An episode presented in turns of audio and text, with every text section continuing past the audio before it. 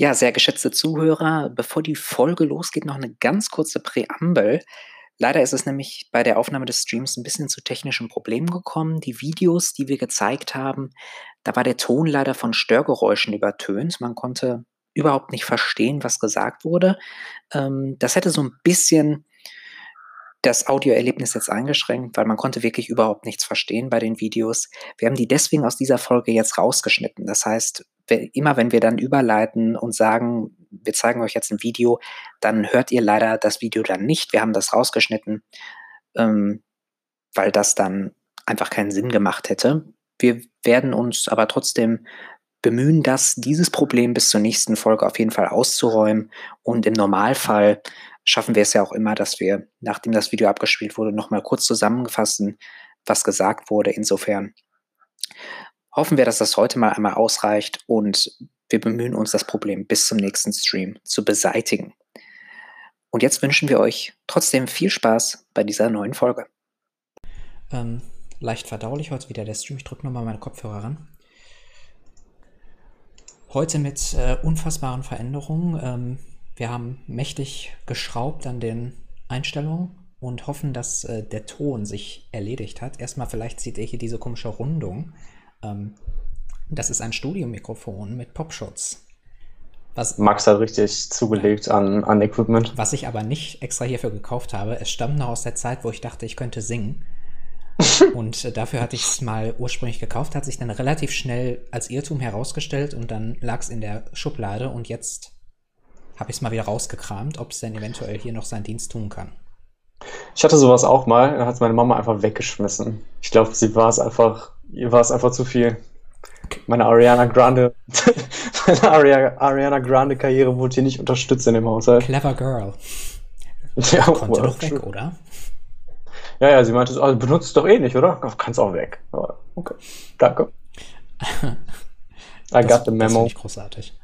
Ähm, genau, also das ist jetzt die neue Einstellung. Wir haben auch ein bisschen an den Toneinstellungen noch in der Software ein bisschen was gedreht. Falls da irgendwas unangenehm ist oder nicht funktioniert, äh, könnt ihr das gerne Bescheid sagen. Dann ähm, gucken wir da nochmal. Aber im Grunde hoffen wir, dass wir jetzt ein neues Optimum gefunden haben. Was sich auch gut trifft, äh, dass wir die Audioqualität verbessert haben, denn es gibt uns jetzt als Audioerlebnis für die Audiophilen unter euch. Ähm, wir haben unsere Streams jetzt mittlerweile auch als Podcast äh, bei Spotify und bei Apple reingestellt. Ähm, den Link könnt ihr, ihr könnt das erstmal über die Suche finden. Es geht ganz einfach, leicht verdaulich und da ploppen wir auch sofort auf. Es gibt übrigens einen anderen Podcast, der leicht verdaulich heißt. Ich habe es gerade gesehen. Ja, die macht irgendwie äh, für Verdauung oder sowas. Naja. ähm, Was ja auch eigentlich näher liegender wäre, aber gut. Ähm, aber gut, ich glaube, wir kommen uns da nicht so ins, äh, in die Quere in den Themenfeldern. Nee. Auf jeden Fall ganz einfach über die Suche äh, sind die Podcasts auffindbar. Ansonsten ähm, findet ihr die auch in unserem Linktree, ähm, den ihr auf unserem Instagram-Profil in der Bio anklicken könnt. Da ist alles drin. 100% wir im Prinzip. True. Gut, heute nicht äh, Wein. Es ist ein bisschen früh. Ähm, deswegen haben wir heute einen Taskaff, wie man so schön sagt. Ähm, 13 Uhr war dann doch ein bisschen heftig noch, glaube ich, für den, das volle Weinglas, wie wir es letzte Mal hatten. Das Wetter spielt auch nicht mit. So, bei Sonnenschein kann man bei 13 Uhr schon mal ein kleines Weinchen, glaube ich, aufmachen, aber in, in so einem miesen Wetter finde ich das irgendwie ein bisschen unattraktiv. Das ist gut zu wissen bei Sonnenschein. Das schreiben wir mal auf. ähm, können wir uns für die Zukunft mal merken. Ähm, aber gut, genug des äh, Plausches am Anfang. Wir haben natürlich äh, auch heute wieder US-Politik. Ähm, drei Themen rausgesucht. Ähm, unsere große Themenwoche ist jetzt Joe Biden, der demokratische Kandidat. Äh, bietet sich jetzt, glaube ich, mal an, weil er steht jetzt quasi fest und gleichzeitig ist er jetzt schon unter Riesenbeschuss. Da werden wir heute mal erstmal über sein Werdegang sprechen. Wer ist Joe Biden? Was hat seine Karriere bisher so ausgemacht? Welche Station hat er hinter sich? Ähm, danach werden wir über die Vorwürfe sprechen, die es aktuell gegen Joe Biden gibt. Wir haben dazu schon mal kurz gesprochen in unserer MeToo-Woche. Aber das Ganze ist jetzt nochmal deutlich intensiver in den Vordergrund gekocht. Und zu guter Letzt, Donald Trump hat eine neue Pressesprecherin. Zum ersten Mal seit über einem Jahr gibt es auch wieder Pressekonferenzen ähm, von dieser Pressesprecherin und sie hat eine ganz interessante, was Interessantes geschworen der Presse gegenüber. Und äh, das ist eine lustige Angelegenheit. Also da gerne noch dranbleiben bis zum letzten Thema. Ähm, lohnt sich. Auf jeden Fall. Dann würde ich sagen, starten wir mit Thema 1. Ja, wie du perfekt eingeführt hast, ist Joe Biden Präsenz und Zukunft vielleicht der Vereinigten Staaten von Amerika, weshalb es sich durchaus mal anbietet, über den äh, Senator zu sprechen, der eben als sehr junger Senator gestartet hat, seine politische, politische Karriere und jetzt als quasi neuester Abkömmling der demokratischen Vorwahlen in den Startlöchern steht, Donald Trump im November aus seinem Amt zu holen. Äh, genau, ganz allgemein. Er ist der demokratische Kandidat. Er wird im November gegen Donald Trump antreten und versucht eben dort um die Präsidentschaft der mächtigsten Nation der Welt zu kämpfen im Kampf gegen Donald Trump. Ähm, ob er das nun schafft, seine Chancen standen eigentlich mal ganz gut, einfach weil Donald Trump so viele negative Schlagzeilen auf sich gerissen hat, auch mit dem Impeachment. Äh, viele haben eigentlich schon in Stein gemeißelt gesehen, dass der demokratische Kandidat Donald Trump äh, aus dem Amt holt. Ob er das jetzt schafft, ist natürlich noch unklar. Was, ist, was aber nicht unklar ist, ist, dass Joe Biden auf jeden Fall eine unnah, unnah, unarmnachbare, mhm. un, ja, genau, also eine unverwechselbare Karriere hatte. Ähm, denn er wurde bereits mit 30 Jahren Senator und äh, ganz lustig daran ist, ist, dass das Mindestalter tatsächlich 30 ist. Und dementsprechend war er einer der einzigen, oder ich glaube einer von 18 Senatoren, die noch in ihrem 30. Lebensjahr ähm, auch zum Senator gew geworden sind. Und er wurde das für den Staat Delaware. Und das im Jahre 1973. Ist also ein alter Hase, was die Politik angeht, äh, residiert schon seit 1973 im Senat und hat das für ganze 36 Jahre getan, nämlich von 1973 bis 2009 als er dann Vizepräsident unter Barack Obama wurde. Er wurde also insgesamt siebenmal von den Wählerinnen in Delaware für den Senatsposten äh, wiedergewählt. Wie genau sein Amtsantritt in 1973 aussah, das sah damals nicht noch, nämlich noch ein bisschen anders aus und wurde auch nicht im Kongress gehalten, sondern im äh, Delaware States House, also im, in Delaware und nicht in Washington. Da haben wir euch ein kleines Foto mitgebracht. Ja, aber für 30 sieht er, ich finde, gar nicht mal so jung aus. Aber gut. Mhm. Aber er hat mit 30 auch schon einiges mitgemacht. Vielleicht, vielleicht liegt es daran. Ähm, was auf jeden Fall 1973 besonders hervorzuheben war, war, dass er seinen Senatsposten gegen einen republikanischen Amtsinhaber er, erkämpft hat, hat also quasi einen Incumbent aus dem Amt gehauen und war besonders wegen seiner für damalige Verhältnisse progressiven Werte ähm, besonders anerkannt. Er hat sich besonders für den Umweltschutz, besonders für Krankenversicherung und Gesundheitsvorsorge eingesetzt und war damit so ein Symbol, auch wegen seines Alters, eben als so junger Senator, ähm, ein, ein Symbol von, von Wechsel, von wir wollen etwas ändern und war deswegen äh, so besonders anerkannt äh, in Delaware und hat deswegen eben diese Senatswahl auch dann gegen diesen äh, republikanischen Amtsinhaber gewonnen. Ähm, er war oder ist natürlich ein, ein super wichtiger Senator gewesen, hat da viel angetrieben, hat auch einige Gesetze äh, natürlich vorangebracht.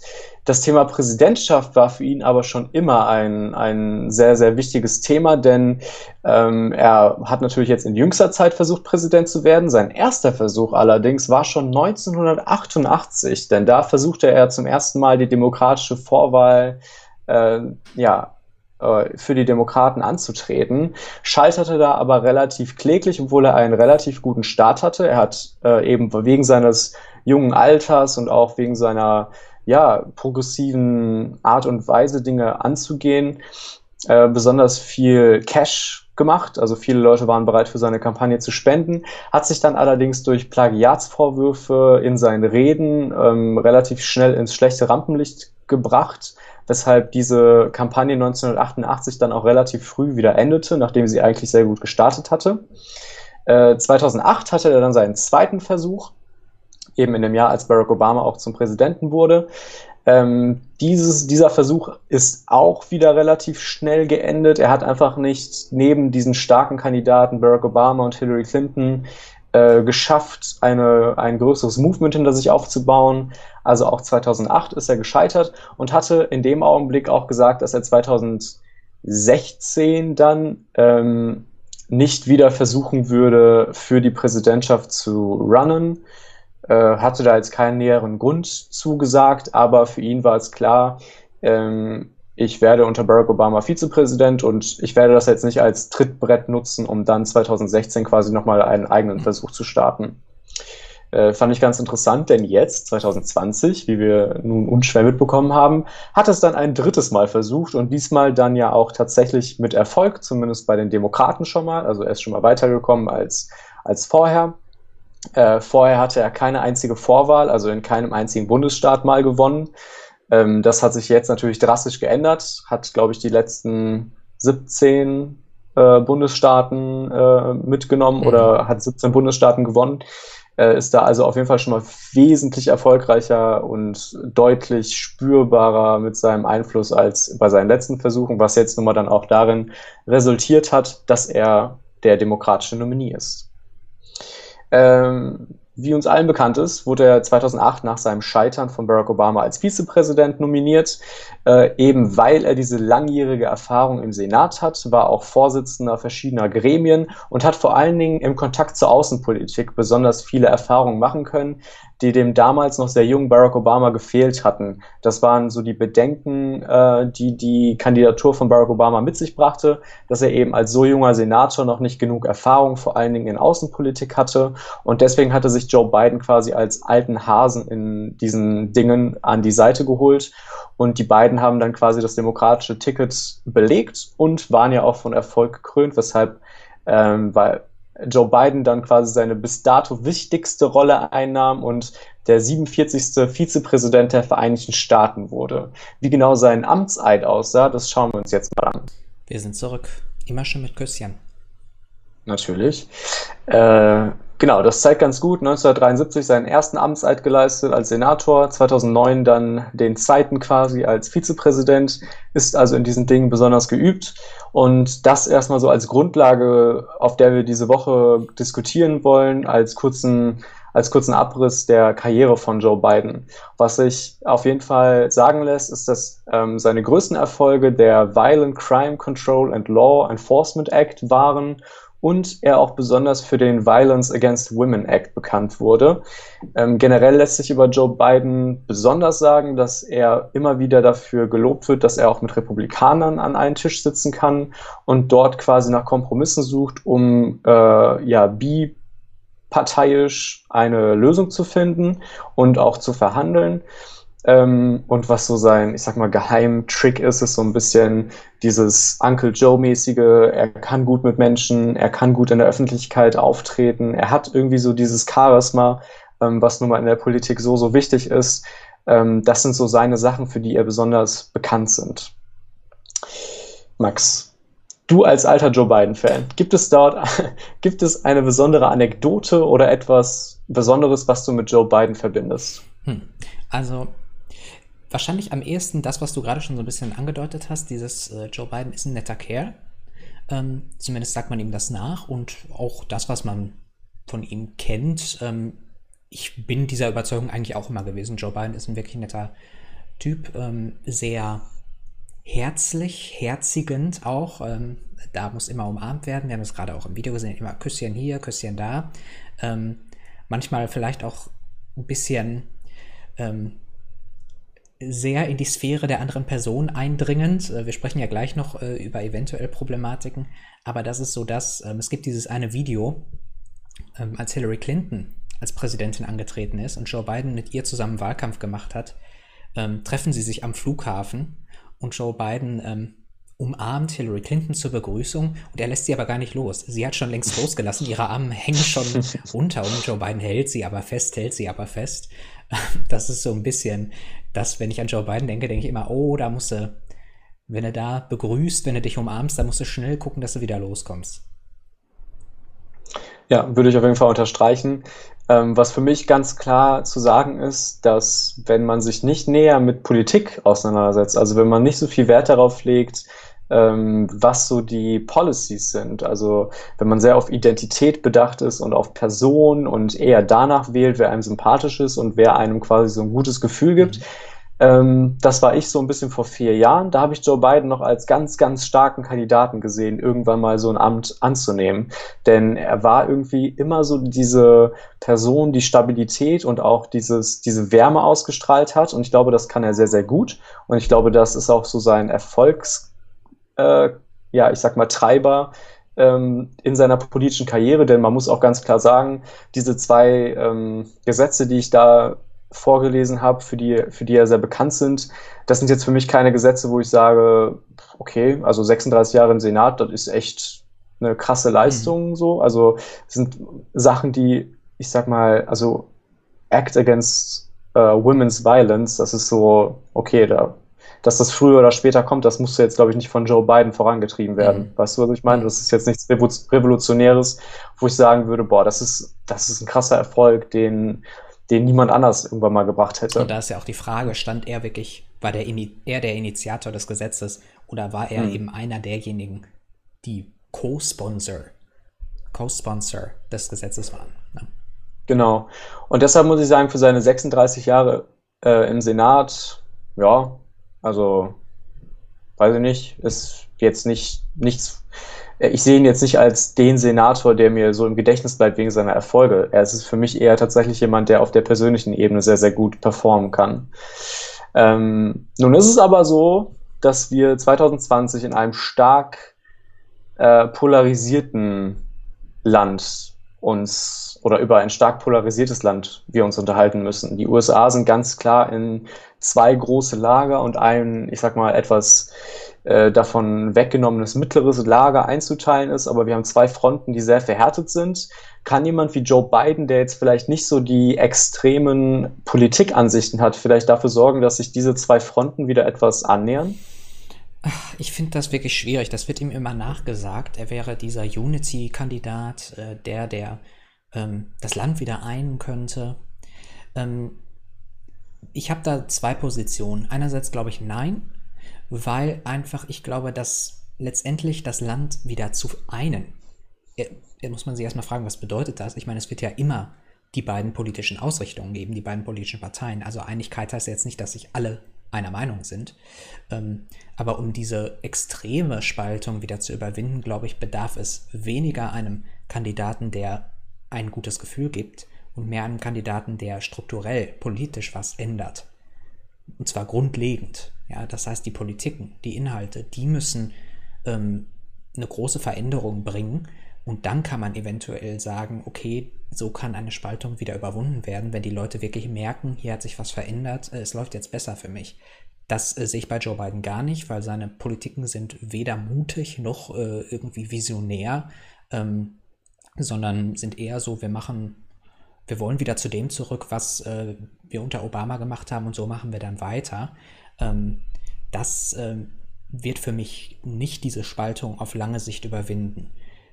Einerseits, andererseits könnte man mit Ja argumentieren, weil ich glaube, dass er durchaus ähm, auch bei moderaten Republikanern ankommt, äh, gerade im Kontrast zu Trump. Ähm, insofern, dadurch, dass er diese äh, Bipartisan-Geschichte hat und ähm, auch früher schon ein bisschen konservativerer Demokrat jetzt zuletzt war, ähm, glaube ich, ja, so auf kurze Sicht kann das schon so ein bisschen zu mehr Einigkeit führen. Aber ich glaube wirklich, auf lange Sicht ist dieses Politikargument entscheidender. Wie würdest du das sehen?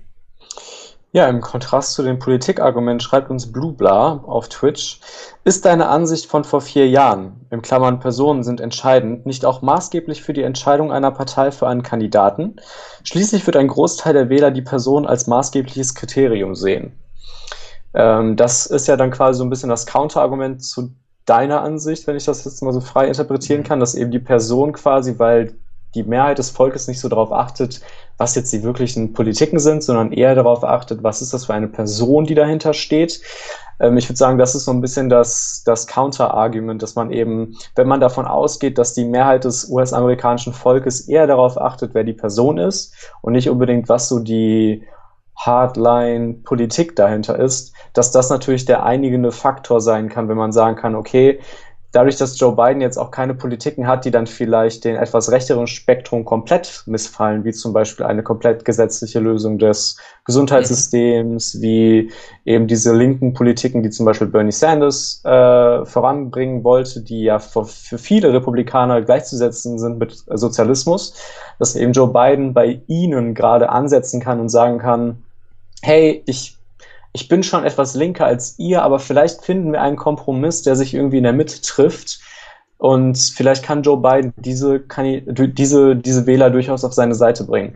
Was aber der Punkt dann irgendwie ist, ich glaube, das, was du gerade angesprochen hast, ähm, man braucht einen Kandidaten, der die linken Politiken einfach durchsetzt, damit die Wählerinnen merken, dass das nicht so schlecht ist, wie es vielleicht von der rechten Seite des Spektrums propagiert wird.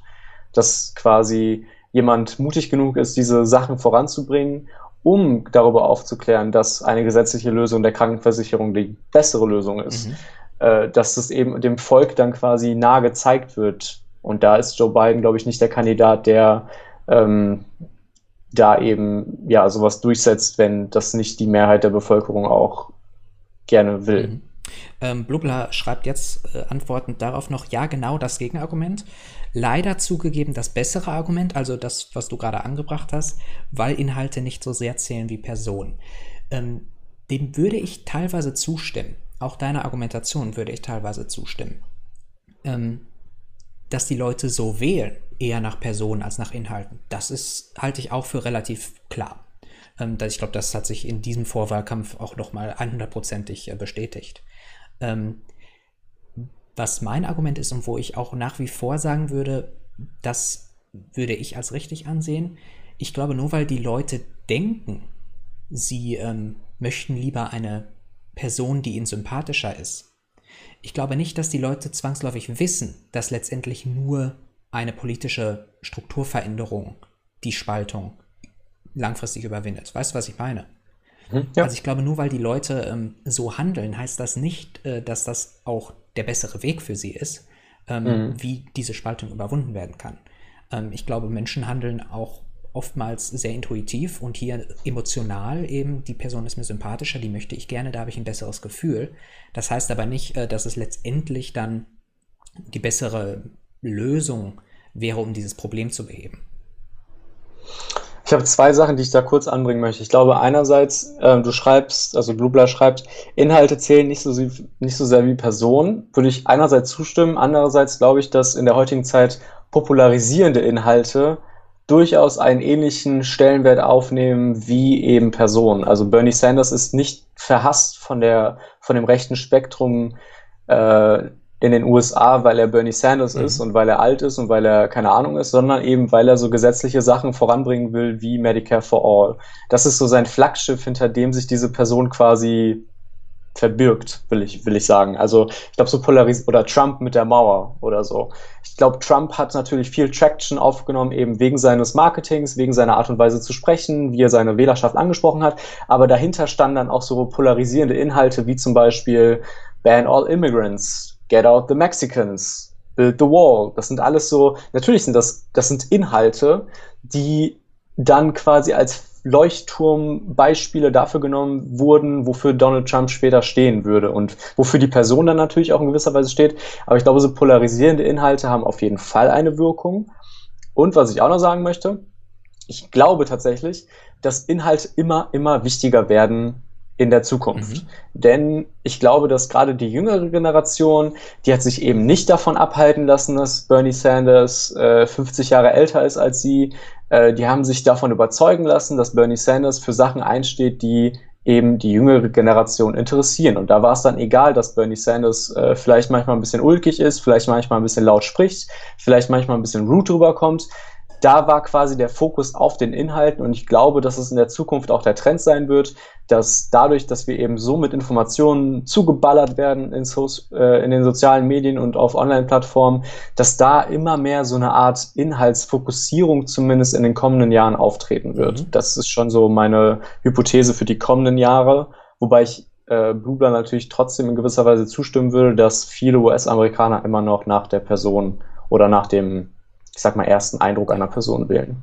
Also da bin ich auch auf jeden Fall äh, dabei. Ich glaube, dass sie so wählen, das ist relativ klar. Ähm, ich, glaube, die, ich glaube nur, dass man nicht argumentieren kann, die Personen wissen mal zu 100 Prozent, ähm, dass es richtig ist, was sie tun. Mhm. Ja, würde ich dir zustimmen. Ähm, das ist ein ganz, ganz schwieriges Thema. Dafür können wir, glaube ich, noch tausend Jahre lang drüber diskutieren. Das ist auch ein sehr, sehr wichtiges Thema. Äh, kommen wir mal zu Joe Biden wieder zurück. Jetzt äh, ist er der äh, demokratische Nominee. Wir, das ist die Realität, darüber ist auch nichts zu diskutieren. Äh, sein inoffizieller, sein inoffizielles Wahlmotto, das hat sich jetzt ein bisschen geändert, aber war für die meiste Zeit seiner Kampagne We're in a battle for the soul of the nation. Damit hat er auch so ein bisschen seinen Wahlkampf eingeläutet, dass er die Person ist, die äh, die Seele der Nation so ein bisschen wiederbringen kann. Wie findest du das Wahlmotto und ist es in der Moment richtige Ansatz, um im November siegreich gegen Donald Trump äh, zu enden? Ähm, ich finde, das Wahlmotto kann man machen. Ähm, ich glaube, es passt auch gut zu ihm, dadurch, dass er dieses Bekannte, dieses familiäre, ähm, den kennen wir schon, der war ja schon Vizepräsident unter Obama, ähm, das äh, passt dann gut zu diesem Motto, weil es ist ja ein Anti-Trump-Motto. Ist ja 100%ig auf Trump ausgerichtet. Trump zerstört die Seele dieser Nation. Wir wollen die Seele der Nation retten. Also gegen Trump für den Joe Biden, den wir schon kennen. Ähm, ich glaube, das ist für diesen November, für diese Wahl, kann das gut funktionieren. Sobald es darüber hinausgeht, wenn man jetzt sagt, okay, was ist, wenn Joe Biden gewinnt ähm, und dann Präsident ist, dann ist das Wahlmotto hinfällig weil dann existiert Donald Trump nicht mehr. Dann muss Biden einen Strategiewechsel vollziehen, weg von äh, gegen Trump, mehr auf sich selbst. Das wird dann die Frage sein, äh, die danach zu klären ist. Ich glaube aber für diesen Wahlkampf ähm, ist es ein gutes Motto, zumindest effektiv. Man kann jetzt darüber diskutieren, ist es gut, dass man nur gegen Trump antritt und nicht sich selbst so ein bisschen bewirbt. Ähm, das kann man jetzt unterschiedliche Meinungen zu haben, aber ich glaube, effektiv ist es allemal. Wie würdest du das sehen? Ja, also ich sehe das sehr, sehr ähnlich. Ich glaube, dass da viele US-Amerikaner ähm, sich mit verbinden. Ich glaube gerade auch die ältere Generation, die äh, sieht die USA auch noch so ein bisschen so als äh, ja der, der leuchtende Strahl in der Welt, wenn man die anderen, also im Vergleich zu anderen Ländern und als Position gegenüber anderen Ländern. Und ich glaube, die Person quasi oder sich als Person darzustellen, die das Land wieder zu diesem Status zurückbringt, die die Seele der Nation wiederherstellt, das hat schon eine gewisse Wirkung, die, glaube ich, auch viele Menschen als sehr, sehr ähm, ja, attraktiv empfinden und vor allen Dingen auch die Demokraten, die moderaten Demokraten, denen es immer um diesen Zusammenhalt und, und dieses Zusammenfinden in der Mitte geht. Ich glaube, für die ist das schon, also das ist schon ein sehr gutes Marketing, glaube mhm. ich.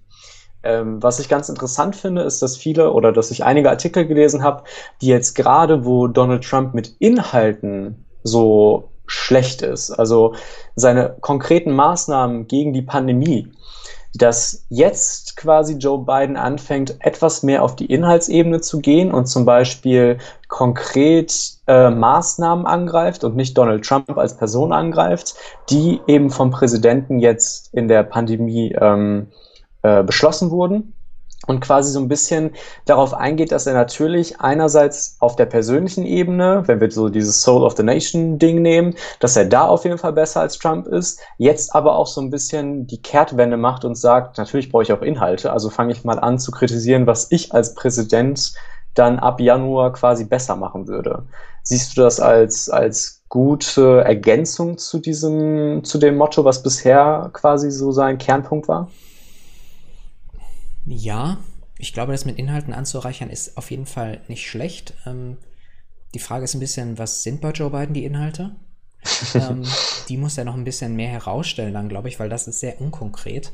Ähm, aber ich glaube, das ist dann auch eine gute Überleitung zu dem, was ist zu der Zeit nach Trump eventuell, hoffentlich, ähm, wenn er von diesem Anti-Trump weg muss und äh, versuchen muss, sich selber zu äh, bewerten, bewerben. Ähm, aber wie gesagt, ich finde das wirklich ein bisschen schwammig nach wie vor. Also da, äh, ich weiß nicht genau, welche Inhalte sind es denn, die Joe Biden wirklich voranbringen möchte.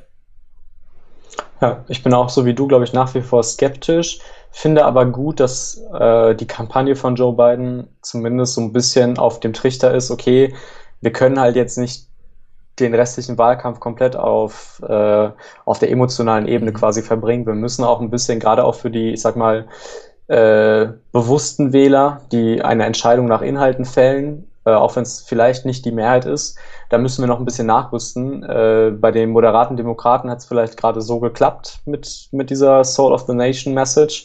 Äh, bei Independence und, und ich sag mal etwas äh, ja, bewussteren Republikanern und Demokraten braucht es noch eine Inhaltstiefe. Ja. Ich glaube, es ist eine gute, zumindest eine gute Tendenz. Man muss natürlich nachverfolgen, wie sich das jetzt entwickelt und wie konsequent die da noch nachjustieren. Aber es ist, glaube ich, schon mal eine gute Richtung. Ich will es nicht zu früh loben, weil es ist halt noch nichts dahinter, aber ähm, vielleicht schon mal ein ganz guter Ansatz, den die Kampagne hoffentlich dann auch in Zukunft noch ein bisschen weiter verfolgt. Mhm. Würde ich auf jeden Fall zustimmen, ja. Ja, sehr, sehr gut. Ich glaube, dann können wir weitermachen. Alles klar, dann äh, wird es jetzt ein bisschen pikanter um Joe Biden und äh, wir haben während unserer MeToo-Woche schon mal darüber gesprochen, dass es Vorwürfe der sexuellen Belästigung gegen Joe Biden gibt und zwar von Tara Reid. Ähm, die hat in den 90er Jahren für den damals Senator Joe Biden gearbeitet und ähm, Sie hat in verschiedenen Interviews mittlerweile angegeben, ähm, Joe Biden hätte sie bedrängt, er hätte sie gegen eine Wand gedrückt und gesagt, ah, sollen wir nicht mal zusammen verschwinden? Ich weiß doch, du stehst auf mich. Ähm, wir haben darüber, wir haben das, den Audioausschnitt, wo sie das im Interview auch wirklich erzählt, das haben wir ähm, während unserer MeToo-Woche gezeigt. Das Video könnt ihr auf YouTube, auch auf unserem YouTube-Kanal finden, da könnt ihr euch das nochmal anhören. Und wir haben uns damals so ein bisschen gewundert, wo ist die Story? In den großen Medien. Wir haben darüber berichtet, ähm, einige kleinere. Natürlich. Ja, natürlich.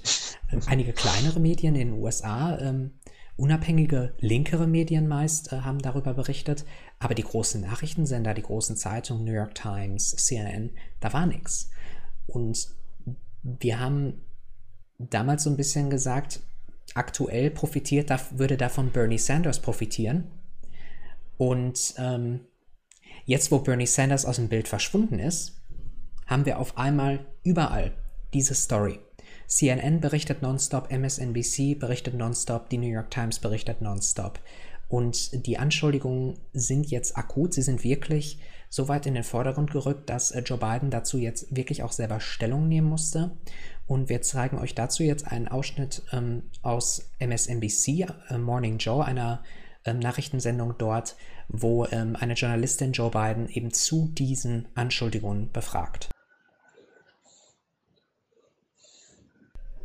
Und da sind wir wieder zurück. Ähm, in diesem Ausschnitt eben Joe Biden wird gefragt, ähm, ob denn die ähm, Senatsdokumente, die von ihm als Senator ähm, archiviert worden sind in einer Universität, ob man die, die nicht mal äh, freigeben könnte, dass damit die mal untersucht werden. Weil Tara Reid sagt nämlich, sie hat in den 90er Jahren eine offizielle Beschwerde gegen Joe Bidens Verhalten eingelegt und die müsste in diesen Dokumenten zu finden sein. Joe Biden sagt nun, so ein Dokument gibt's nicht, da wird nirgendwo Tara Reid drinstehen. Und die Journalistin Mika Brzezinski fragt eben, ähm, ja, aber gut, wenn's da sowieso nicht gibt, dann kann man doch trotzdem mal nachgucken. Ne? ist ja nichts dann dabei. Kann man ja aber dann mal machen. Aber äh, Joe Biden will nicht so recht, weil, ja, das ist die Frage. Wenn ich dich jetzt frage, seine Antworten, fandest du die überzeugend? Ich fand sie, ich glaube, wie wir beide natürlich in dem Augenblick nicht überzeugend.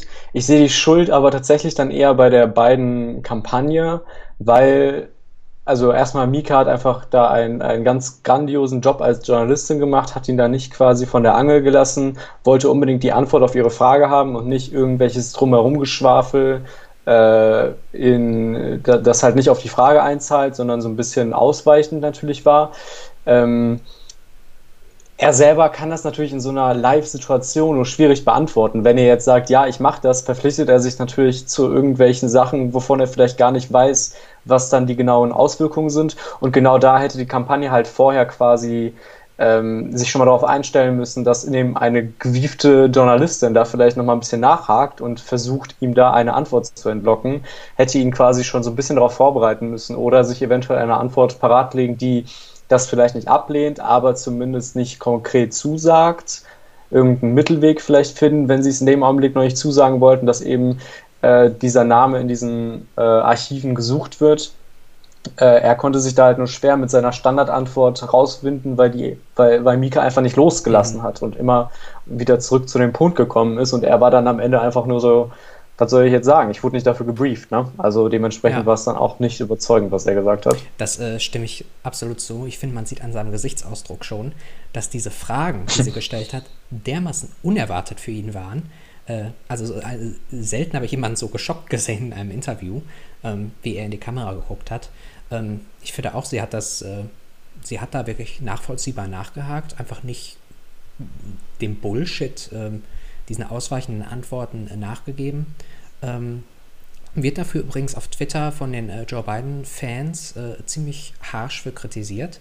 Ähm, aber ich finde, es ist eine ganz nachvollziehbare Frage, wenn er sagt, der Name Tara Reid taucht da nicht auf, beziehungsweise einen solchen Report, einen solchen Bericht äh, gibt es nicht, dann spricht auch nichts dagegen, da mal reingucken zu lassen. Er argumentiert das jetzt natürlich so mit, ja, aber da sind ja auch andere sensible Sachen drin, ähm, die nicht unbedingt an die Öffentlichkeit müssen. Aber es muss ja auch gar nicht an die Öffentlichkeit, das kann ja eine unabhängige Kommission oder sowas machen. Ne? Ähm, insofern, glaube ich, gibt es da ähm, wenig Argumente für. Ähm, was glaubst du, warum greifen die Medien das Thema jetzt auf einmal so prominent auf? Es ist ein bisschen, ja, ist schon ein Mysterium, weil es jetzt tatsächlich dann ja schon relativ lange irgendwie äh, on the air war und irgendwie rumkursierte und dementsprechend eigentlich auch genug, ja, Chancen da waren, das vielleicht auch ein bisschen früher aufzugreifen und vielleicht mal genauer zu äh, beleuchten. Jetzt wird es halt schon irgendwie gemacht. Ähm, Warum es so ist, ich meine, klar, ein naher Schluss ist natürlich schon, dass Joe Biden jetzt erstmal die demokratische Nominierung nicht strittig gemacht wird, äh, unabhängig davon, wie, inwieweit er jetzt äh, in seiner Reputation unter diesen Vorwürfen erstmal ähm, leidet. Er wird im November gegen Donald Trump antreten. Ähm, man kann natürlich spekulieren, ob es, wenn, wenn es quasi vorher thematisiert worden wäre, ob es dann noch einen stärkeren Einfluss auf die demokratischen Vorwahlen gehabt hätte. Das wäre so ein Argument. Ähm, ja, ich weiß nicht, wie siehst du das? Ich finde es schwierig, ein anderes Argument dafür zu finden, als wirklich zu sagen, während der demokratischen Vorwahlen, als diese Story hochkam, hätte es Bernie Sanders geholfen, wenn darüber berichtet worden wäre. Ähm, weil Bernie Sanders und Joe Biden waren zu diesem Zeitpunkt die einzigen beiden, die noch um die Präsidentschaft ähm, konkurriert haben. Damals war es auch noch recht konkurrenzfähig. Also da war noch nicht so ganz klar, der Vorsprung war nicht groß. Und diese Story hätte natürlich dann zwangsläufig, nicht weil sie pro Bernie Sanders ist, aber einfach weil sie beiden beschädigt hätte, Bernie Sanders geholfen. Und ich kann mir wirklich keinen anderen Reim darauf machen, als zu denken, das wollte man damals nicht. Und deswegen hat man diese Story nicht aufgegriffen, versucht sie herauszuzögern, äh, solange es ging. Und jetzt ist Bernie Sanders von der Bildfläche verschwunden. Er kann von diesen Anschuldigungen nicht mehr profitieren, auch wenn das ein bisschen komisch klingt. Und jetzt ist die Story in aller Munde. Ich kann mir kein anderes Argument dafür finden, ehrlich gesagt. Würdest mhm. du das äh, auch so sehen? Ich tue mich ein bisschen schwer, jetzt konkret zu sagen, ja, das ist wegen der Vorwahlen gewesen, weil ich nicht weiß oder ich nicht hundertprozentig genau nachvollziehen kann, was da noch andere Beweggründe gewesen sein können, wie zum Beispiel äh, die Überbelastung durch das Coronavirus, mhm. äh, keine Ahnung, vielleicht noch nicht genug konkrete Anhaltspunkte oder so. Ähm, aber ja, es ist natürlich schon ein sehr, sehr unglücklicher Zufall, dass es jetzt kurz nach Beendigung von Bernie Sanders oder ähm, Pausierung von Bernie Sanders Kampagne so extrem in Anführungsstrichen aufgegriffen wird, weil es halt vorher einfach ignoriert ja. wurde. Ähm, ja gut, wir können natürlich da keine abschließende Antwort drauf finden. Ähm, ich tue mich auch schwierig, die Argumentation zu sagen, weil es hat immer so ein Es, komischen es hätte Touch, aber es ist halt schon irgendwie ein komische, komisches Timing. es würde halt auch schon die, den Journalismus in den USA extrem in Frage stellen, wenn wir jetzt, wenn es halt wirklich wäre, um Joe Biden die demokratische Nominierung zu sichern. Äh, das wäre halt schon ein, ein extremer Schlag gegen die, gegen die Glaubwürdigkeit der US-amerikanischen, gerade demokratisch gelehnten Presse. Mhm. Was glaubst du, was diese Anschuldigungen für Bidens Kandidatur jetzt bedeuten? Glaubst du, er kommt da jetzt ganz gut raus oder glaubst du, das ist eine ernsthafte Bedrohung? Ähm, so traurig das auch ist, glaube ich, dass es seiner Kandidatur sehr, sehr wenig anhaben wird. Äh, ich glaube, dass Donald Trump das natürlich immer wieder aufgreifen wird. Donald Trump ist aber halt nicht in der Position, das jetzt großartig als Argument gegen Joe Biden zu verwenden, weil er noch deutlich mehr äh, Vorwürfe in diese Richtung gegen sich stehen hat. Er wird es natürlich trotzdem verwenden Mhm. und es wird natürlich auch trotzdem seine Effektivität haben äh, und auch gerade mal, ich sag mal so für Leute wie uns, die natürlich sich bewusst sind, dass Donald Trump das absolut schlimmere Übel ist. Auch wir, die sich sehr viel mit dem Thema auseinandersetzen, zweifeln jetzt natürlich nochmal mehr an dem, was Joe Biden eigentlich so ausmacht, nämlich dieser persönlichen Güte, dieser Warmherzigkeit, diese, diese ja, tolle Persönlichkeit, dieses Charisma. Das wird ja durch so einen Vorwurf, Vorwurf einfach ähm, super ja, in, ins Negative gezogen und der Eindruck verschlechtert sich natürlich. Und wenn du jetzt schon nicht von, seinen, von seiner Politik begeistert bist, dann noch quasi jetzt sein Charakter in Frage gestellt wird, du sowieso also eher ein unentschlossener Wähler bist, dann kann ich mir vorstellen, dass es schon bei vielen Menschen, ich sag mal, dann eher ins Nicht-Wählen oder vielleicht sogar zu Donald Trump Ja. zieht. Ich weiß nicht, wie siehst du das? Na gut, zu Donald Trump ziehen, also das ist so ein bisschen die Frage, wie groß ist da die Schnittmenge? Ähm, wobei wir sehen, äh, die Independence äh, gibt es ja in den USA. Die Mehrheit der Bevölkerung, ne, also nicht die absolute Mehrheit, aber zumindest mehr als Demokraten und Republikaner jeweils, identifizieren sich als Independents. Also scheint es da ja Leute zu geben, die schwanken. Ähm, ich weiß jetzt nicht, also ich finde, ist dann schwer zu argumentieren, oh, gegen Joe Biden gibt es eine Anschuldigung sexuelle Belästigung. Das gibt es ja gegen Trump nicht, danke ich Donald Trump. ähm, äh, das funktioniert natürlich in der Hinsicht nicht. Ähm, aber ja, also ich bin, aktuell bin ich auch wieder der Meinung, nee, da, er wird da wahrscheinlich unbeschadet rauskommen. Unbeschadet in Anführungszeichen, aber ich glaube relativ äh, unbeschädigt. Ähm, aber vor ein paar Tagen war ich so ein bisschen, oh, komisch. Vielleicht äh, wird noch jemand anders Kandidat. Für die Demokraten. Aber nicht Bernie Lässt sich das, lässt sich das denn so einfach umschmeißen? Nee, das äh, ist, glaube ich, äh, die Frage, wie das dann ablaufen würde. Das ist auch immer so die Frage, die ich mir stelle, weil wir es ja mit relativ alten Kandidaten zu tun haben. Was ist denn, wenn Gott bewahre, äh, Mhm. zwischen der Nominierung und ähm, der Wahl letztendlich der Kandidat eventuell ausfällt? Gesundheitlich oder was, ne? Ist immer so, muss man mal recherchieren, was dann überhaupt, wie dann das Prozedere ablaufen würde. Hi Bernie, Ja, wer, darf ich das so sagen?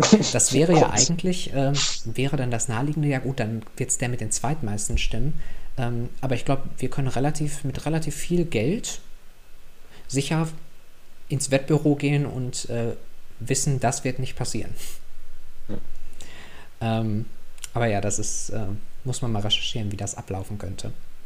Aber ja, ich äh, bin mittlerweile, würde ich dir zustimmen, ich glaube, die Story, die ist jetzt hochgekocht und äh, für die beiden Campaign ist es dann, auch wenn wir jetzt gerade über das Timing gesprochen haben, jetzt glaube ich kein unpassender Zeitpunkt. Die Wahl ist noch relativ weit entfernt. Wenn man die Story jetzt abfrühstückt praktisch, ähm, dann hat man immer noch, äh, jetzt sind es noch sechs Monate bis zur Wahl, ist eigentlich dann fast, fast ein guter Zeitpunkt, so wenn man im Zusammenhang mit einer solchen Story überhaupt davon sprechen kann. Mhm. Ja, würde ich, würde ich unterschreiben. Gut, ähm, ich bin mir unsicher, wie ich den Nutzernamen aussprechen soll. Ähm, ich, das erste lasse ich mal weg und sage nur Pro Andy, was natürlich Pro Andy für dich ist wahrscheinlich. Obviously. Genau.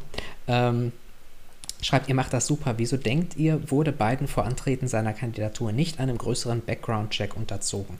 Ähm, ich denke mal, das wurde er definitiv. Ähm, er wurde ja auch als von Obama untersucht praktisch, bevor er Vizepräsident geworden ist. Ähm, das ist auch ein Argument, was die Leute, die sagen, die diese Anschuldigungen in Zweifel ziehen, vorbringen, die sagen, er wurde damals so gründlich untersucht, dass wäre damals, wenn es denn stimmen würde, wäre damals mit Sicherheit schon ähm, entdeckt worden. Das äh, kann natürlich ein Argument sein. Ähm, insofern glaube ich definitiv, dass ähm, diese Untersuchungen, diese ähm, unter die Lupe nehmen, das hat definitiv stattgefunden. Die sollte mal lieber eine gesundheitliche Untersuchung machen. Just saying. Ist nicht falsch.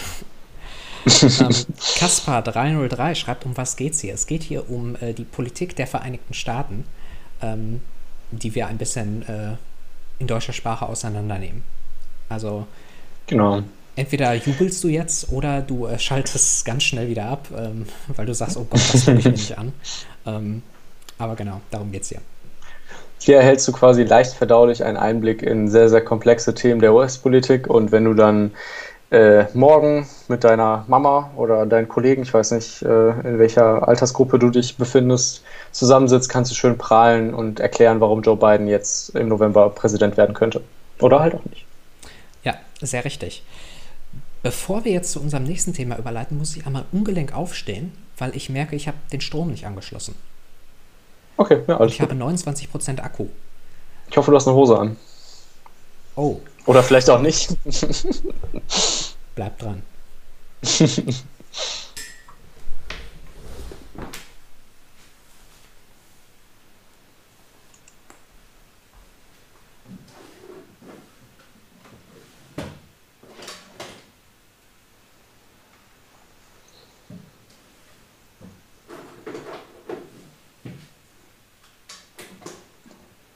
Wow, das ist der spannendste Stream, den wir jemals hatten. Okay, er weiß nicht mal, wo sein Kabel liegt. Das ist äh, sehr, sehr ungünstig. Würde er es schaffen, sein Kabel zu finden? Oh mein Gott. I've never been so excited.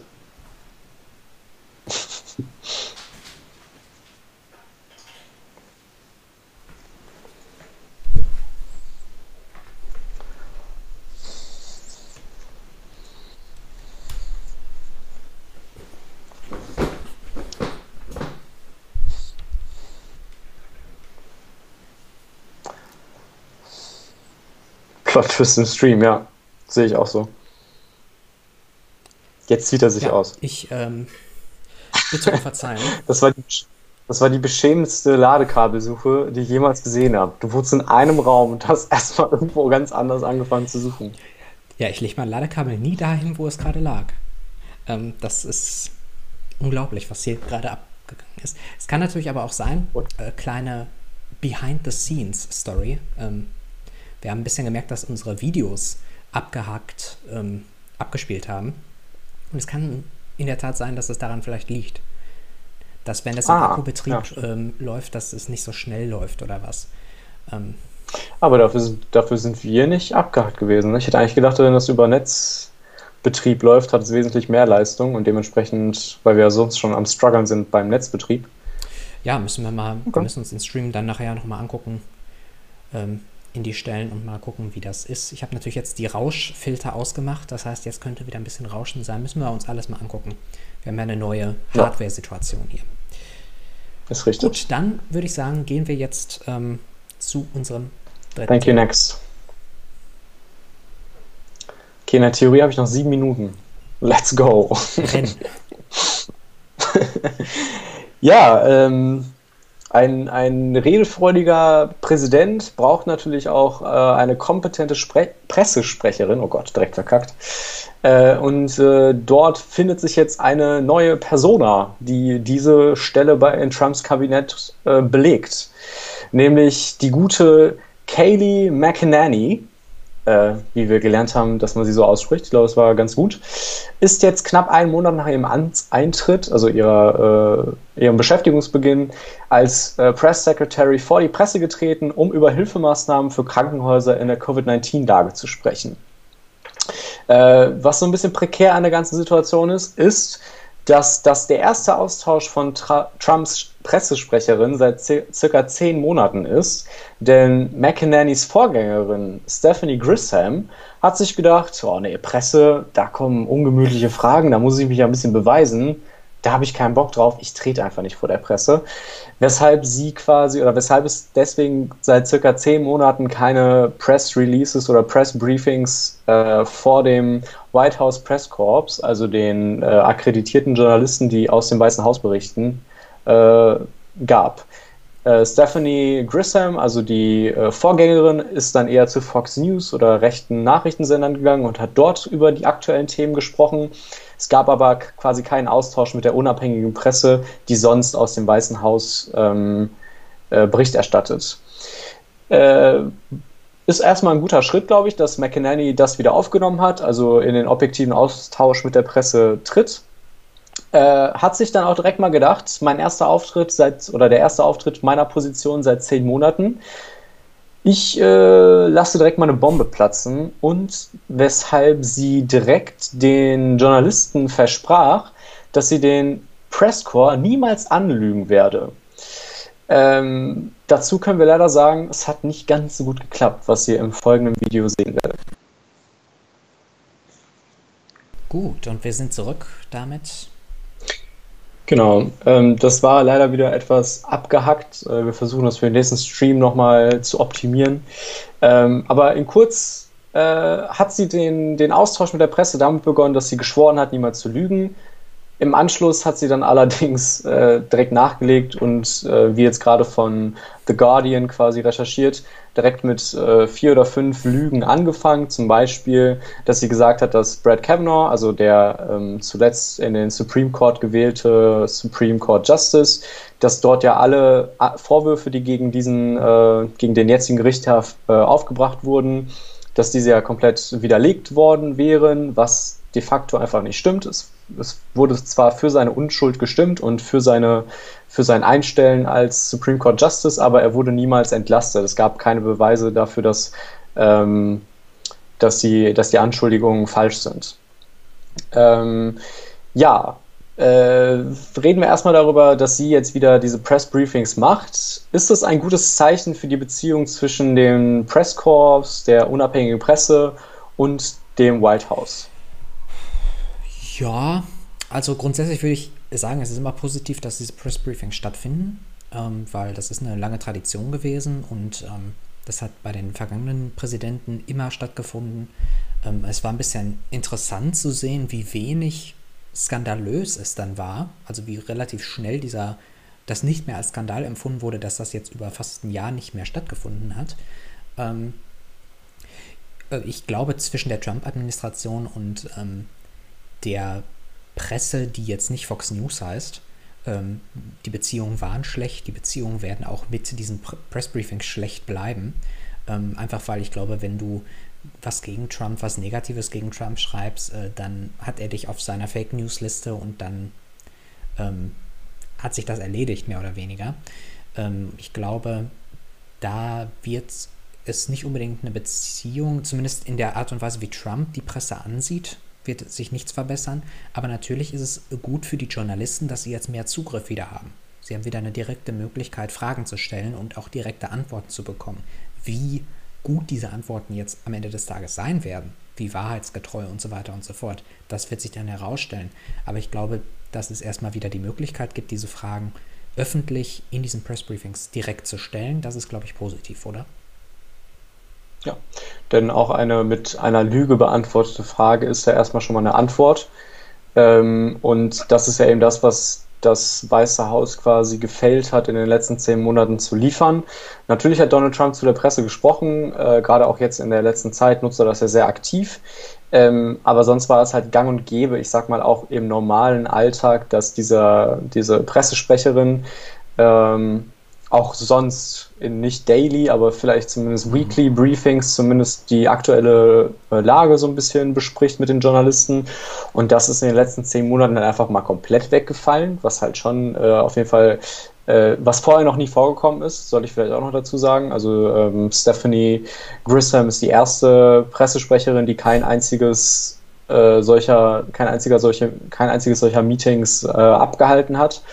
Äh, ist also dahingehend auf jeden Fall schon mal ein, ich sag mal, ganz gutes Zeichen. Ich, ich sag mal, die, die, die, die Messlatte war auch sehr, sehr niedrig gelegt von ihrer Vorgängerin, aber äh, Kaylee McInerney scheint sich zumindest der Verantwortung bewusst zu sein, dort etwas mehr zu machen oder machen zu müssen als ihre Vorgängerin.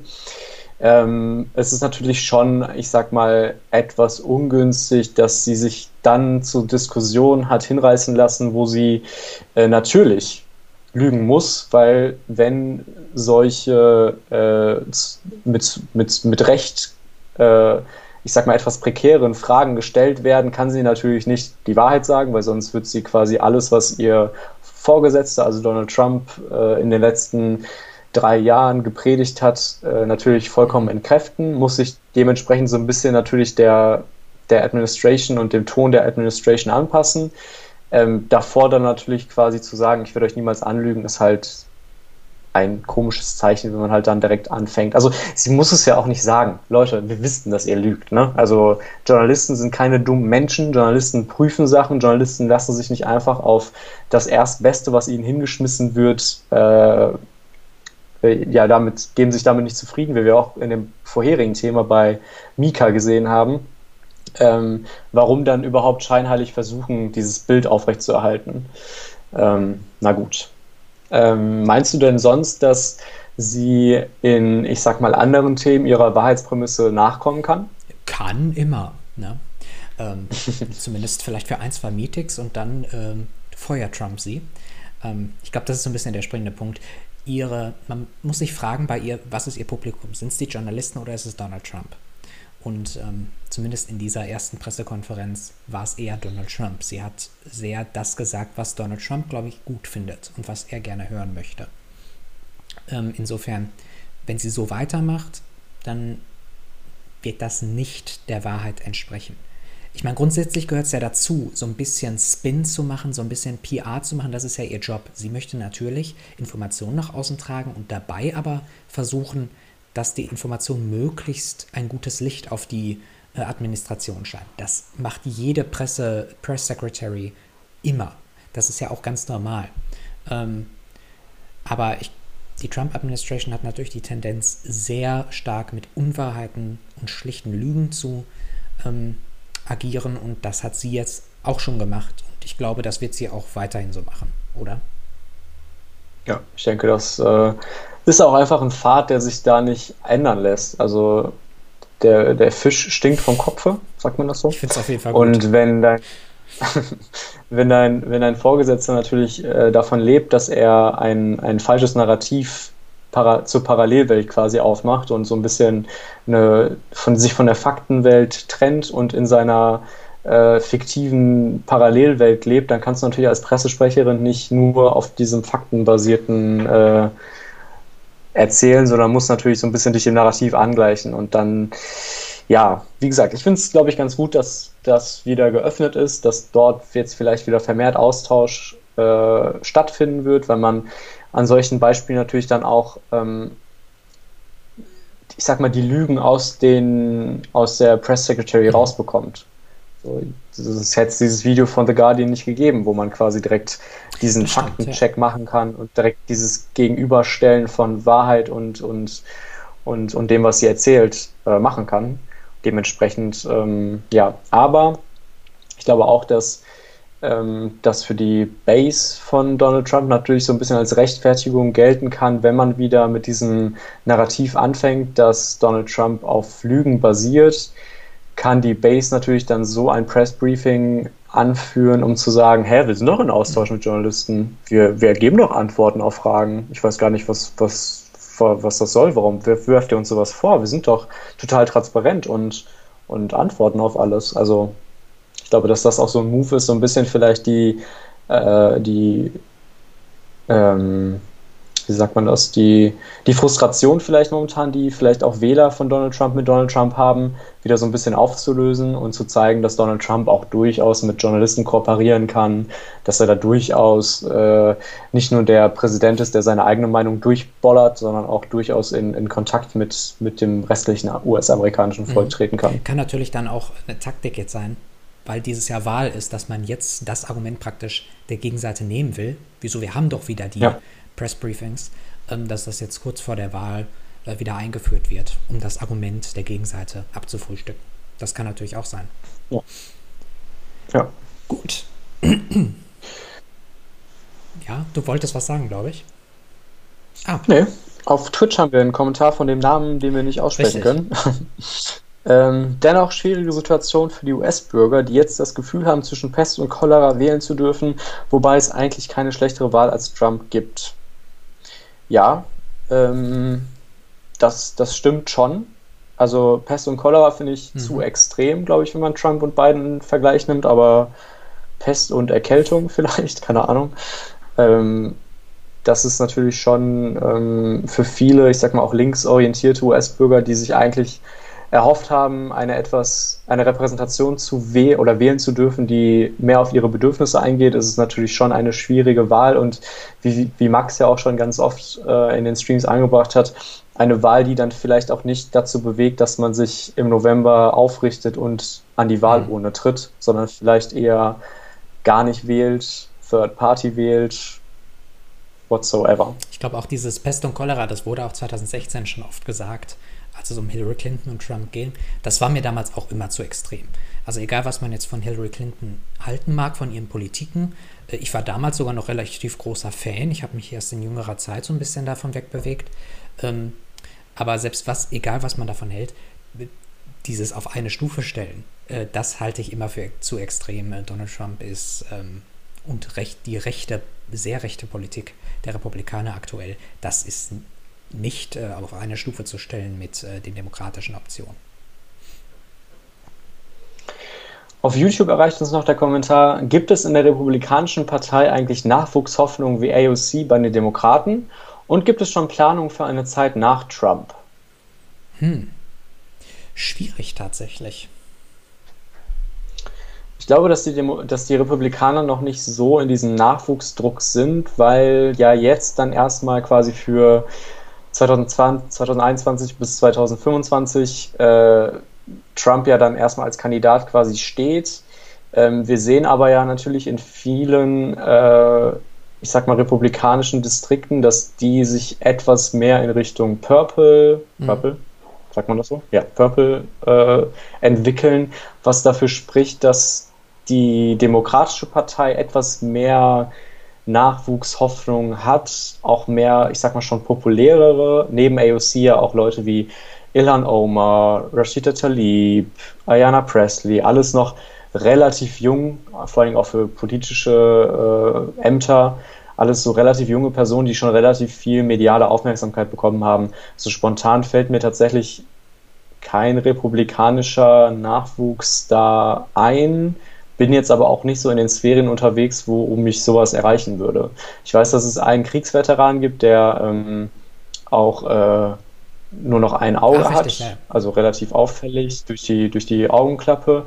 Ich wüsste jetzt nicht mal seinen Namen, aber das wäre so die erste Person, die mir einfällt, die ähm, eben durch diese Geschichte als Veteran, was ja in den USA ein, ein absolutes ähm, ein absoluter Bewunderungsfaktor ist. Sobald du mhm. Veteran bist, hast du Großes für dein Land getan, bist dadurch auch automatisch qualifiziert, quasi so eine repräsentative Aufgabe anzunehmen.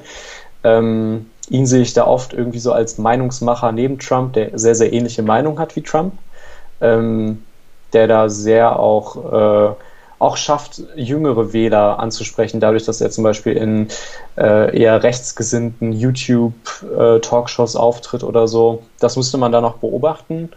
Äh, ich weiß nicht, siehst du das auch so, dass es bei den Republikanern jetzt nicht so diese Leuchtturm-Nachwuchsfiguren gibt?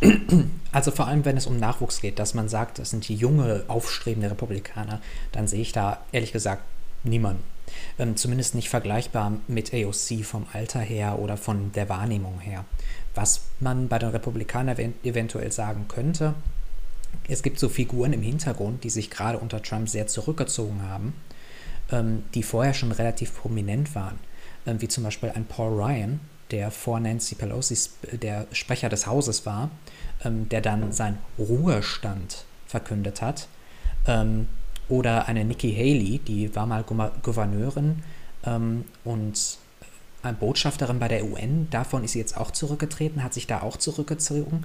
Ähm, die hatten also schon relativ prominente Ämter inne. Und da kann man so ein bisschen erwarten, dass sobald Trump weg ist, die eventuell wieder sich in den Vordergrund tun äh, und da eventuell wieder an prominente Positionen dann kommen. Aber ähm, das sind dann, wie gesagt, keine Nachwuchsleute und sowas wie AOC sehe ich bei den Republikanern überhaupt nicht. Wobei den Punkt, den du gerade bringst, hängt ja auch so ein bisschen damit zusammen, ob wenn Trump nicht mehr Präsident ist, ob dann auch Trumpism, also diese Bewegung dahinter, ob die aufhört, ihren Griff um die Republikanische Partei zu schlingen und dann quasi wieder die moderateren Republikaner äh, das Zepter an sich nehmen oder ob das Movement von Donald Trump weiterlebt, auch wenn er nicht mehr Präsident ist. Das wäre ja so ein bisschen die, die Frage, ob dann quasi diese alten Hasen, die jetzt sich dann zurückgezogen haben, auch weil sie sich selber wahrscheinlich nicht, äh, ja, nicht, nicht untergraben wollten, weil wenn du als Republikaner momentan Erfolg haben willst, musst du dich ja so ein bisschen Donald Trump anlehnen. Und wenn du das nicht möchtest, hast du ja eigentlich keine Wahl, als zu sagen, ne, ich ziehe mich mal lieber ein bisschen zurück und warte ab, wie sich das so entwickelt. Ähm, das wäre so die andere Frage, was, was quasi nach Donald Trump überhaupt passiert. Ob wir zurück zu dem alten republikanischen, zu der alten republikanischen Partei kommen oder ob die republikanische Partei die Trump-Partei mhm. bleibt. Ja, das ist richtig. Ich äh, glaube, das spielt nicht so seine Rolle, ehrlich gesagt. Weil äh, hm. das würde dann diesen beiden Personen, die ich gerade angeführt habe, ja eine gewisse Prinzipientreue zusprechen. Ja, dass die nur dann wieder in den Vordergrund treten würden, wenn sie ihre alten, moderateren Werte vertreten können. Ich glaube, die werden sich angucken nach Trump, wie ist jetzt die Stimmung? Geht die Republikanische Partei wieder ein bisschen moderator? Dann kann ich ja meine alte Linie weiterfahren und gehe wieder in den Vordergrund. Und wenn es bei Trumpism bleibt, glaube ich, kommen die trotzdem in den Vordergrund und propagieren einfach selber Trumpism. Ich glaube, die haben nicht diese Prinzipientreue. Ich glaube, die machen das, was dann gut ankommen wird. Das ist eine sehr, sehr mutige These. Ich bin mir da ehrlich gesagt nicht so sicher. Ich glaube, das ist, oder ich hoffe, ich hoffe, dass es Republikaner gibt, die sich jetzt quasi zurückgezogen haben, weil sie einfach nicht unter diesen momentanen Bedingungen als Republikaner auftreten können, sich eben quasi nicht dem unterordnen wollen, was Donald Trump propagiert. Und dann käme es für mich, glaube ich, schon drauf an, ob die Republikanische Partei wieder zu ihren Wurzeln zurückfindet und die Leute dann quasi unter diesem äh, zurückfinden zur alten Republikanischen Partei wieder aufstreben können oder ob sie einfach sagen, Republikaner sind einfach nicht mehr das Zelt, unter dem ich mich befinden kann. Vielleicht suche ich mir was anderes oder höre einfach komplett auf mit ja, der Politik. Ja, das ist wirklich, das können wir gar nicht beantworten jetzt, aber vielleicht ist das auch eine sehr pessimistische, zynische Sicht, ähm, die ich jetzt hier vorgetragen habe. Aber wie gesagt, ich kann mir das vorstellen.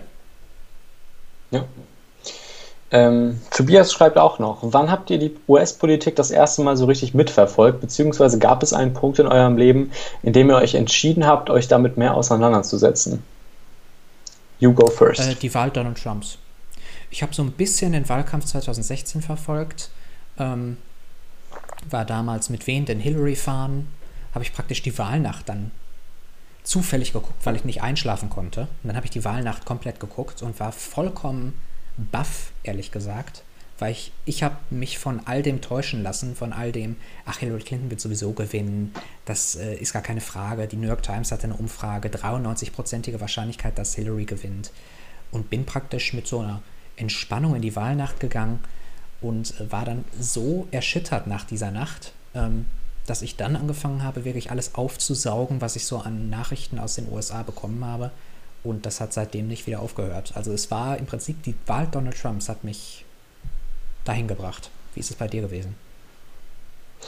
Äh, ich glaube, ich müsste. Ähm, du müsstest mir das so ein bisschen beantworten, weil ich glaube, habe ich The View angefangen durch dich zu schauen oder habe ich The View an dich nee, herangetragen? Du hast angefangen wegen mir. So, ich glaube, so das war, also es ist, es ist eine US-amerikanische Talkshow, die äh, äh, äh die Frauen äh, beinhaltet, das klingt sehr komisch, wo Frauen quasi über US-Politik, aber auch über Lifestyle-Themen sprechen.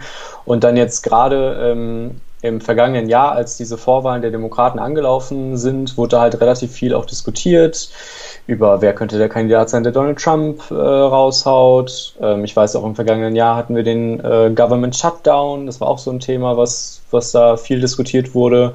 Äh, ich glaube, so, so der Startpunkt war die Wahl von AOC, also ähm, ich glaube, das Video habe ich auf Twitter damals gesehen von ihr und hat mich direkt begeistert. Und eben diese Vision von echten Bürgern, die ähm, das Zepter in die Hand nehmen und die Repräsentation von Menschen tun, die eben so sind wie sie selber, also Arbeiterklasse, äh, keine reichen Leute, die durch Beziehungen in die Politik kommen, sondern dadurch, dass sie die Interessen des Volkes vertreten. Das war so der Startpunkt, glaube ich, mit AOC. Und dann so politische Diskussionen und Kommentare dann eher durch Max auch und durch The View.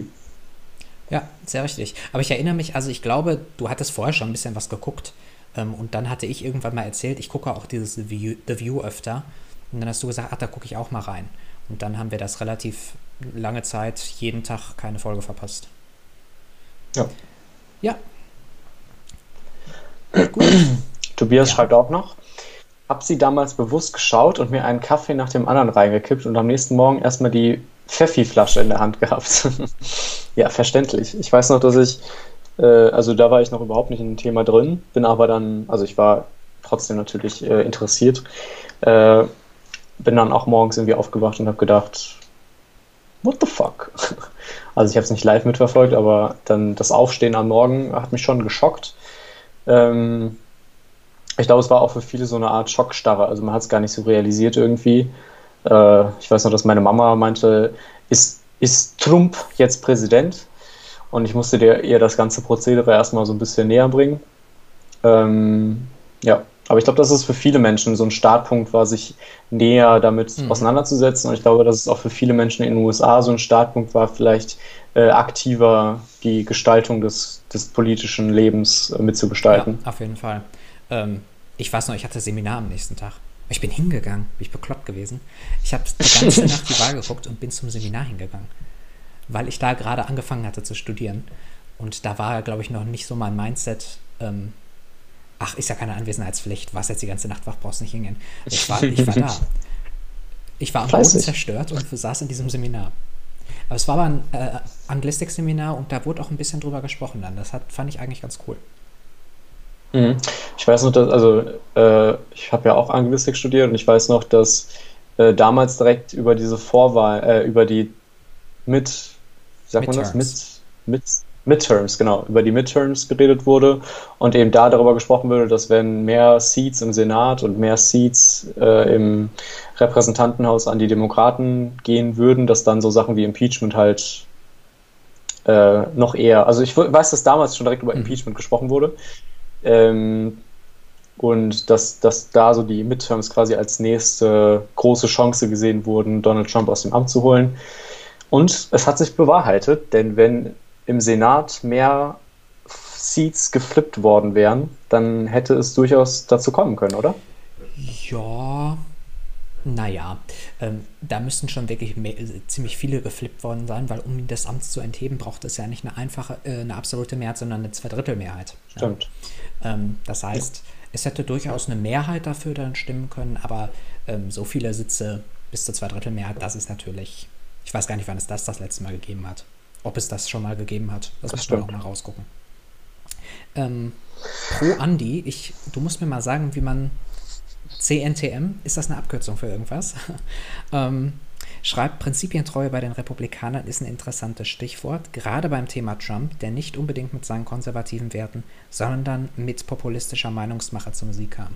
Ist natürlich richtig, äh, Trump hat eigentlich gar keine Prinzipien, ne? Sagt einfach das. Ich meine, er, er steht ja noch nicht mal zu den Sachen, die er selber mal vor einer Woche vorgeschlagen hat. Also einfach das, was in jeder Situation am besten ankommt, aus seiner Sicht. Ich glaube, das ist nicht ganz richtig. Ich glaube, dass Trump schon eben durch diese Leuchtturmpolitiken, die ich vorhin schon angesprochen hatte, diese populistischen Themen wie äh, Donald Trump stand für Wechsel, Donald Trump stand für Veränderung, Donald Trump stand für den einfachen Bürger. Er selber war ja auch kein Berufspolitiker. Er stand für Politik, die eben für den einfachen Mann gemacht werden sollte und eben gegen äh, Migranten. Ist halt ganz klar so zu betiteln. Ich glaube schon, dass das ähm, ja, dass es eine gewisse Inhaltstiefe hatte, die sich jetzt natürlich dann in der Umsetzung äh, etwas, etwas ja, seltsam äußert. Ähm, aber ja, ich glaube, dass viele Republikaner sich davon haben anstecken lassen, weil äh, Donald Trump natürlich trotzdem so Sachen wie äh, Lower Taxes, also ähm, weniger Eingreifen des Staates natürlich schon irgendwie, also sowas Republikanisches, was irgendwie im Kern republikanisch ist, schon irgendwie transportiert hat und sich dann vielleicht viele Republikaner quasi unter diesen, ich sag mal, rationalen äh, republikanischen äh, Vorschlägen von Donald Trump äh, davon vereinbaren haben lassen und so ein bisschen dieses ganze populistische Drumherum, was Donald Trump sonst so macht, vielleicht so ein bisschen ja, ignorieren oder so ein bisschen runtersprechen und ähm, sich quasi einfach durch diesen Erfolg von Donald Trump äh, so ein bisschen unter, sein, unter seinen äh, ja, mhm. Zügeln haben mitreißen ja, lassen. Ist, das ist in der Tat ein guter Punkt. Ähm, Gerade so Tax-Cuts, Steuersenkungen, ähm, Abschaffung von Obamacare, was sie auch versucht haben, das sind ja Themen, die hat nicht Donald Trump äh, in den Vordergrund gebracht, sondern es waren lange schon republikanische Positionen. Und äh, das war dann mit Sicherheit so ein, okay, dann wählen wir den Trump, dann kriegen wir wenigstens das. Das, ja. ja. Gut, hast du noch einen Kommentar auf deiner Seite? Nee, ich glaube, wir sind soweit Dann, durch. Ähm, bedanken wir uns äh, hiermit fürs Zuschauen. Nochmal kurz den Hinweis: Es gibt uns jetzt äh, als Podcast, ja, Spotify, ähm, in der Apple Podcast App einfach leicht verdaulich suchen. Ähm, dann Zum Einschlafen ja, hören. Ist sehr meditativ. Können wir, mhm. können wir empfehlen. Und ähm, ansonsten könnt ihr uns natürlich gerne auf YouTube oder auf Twitch abonnieren. Dann bekommt ihr immer die Benachrichtigung, sobald wir den Stream starten. Auf YouTube werden auch die Streams nochmal als Videos hochgeladen. Und ihr könnt natürlich auch unseren Instagram-Account abonnieren. Also es gibt Möglichkeiten. So viele Möglichkeiten. Ähm, und äh, wir bedanken uns auf jeden Fall für die Diskussion, für äh, die Chat-Nachrichten und wünschen euch noch einen guten Sonntag. Wunderschönen Sonntag.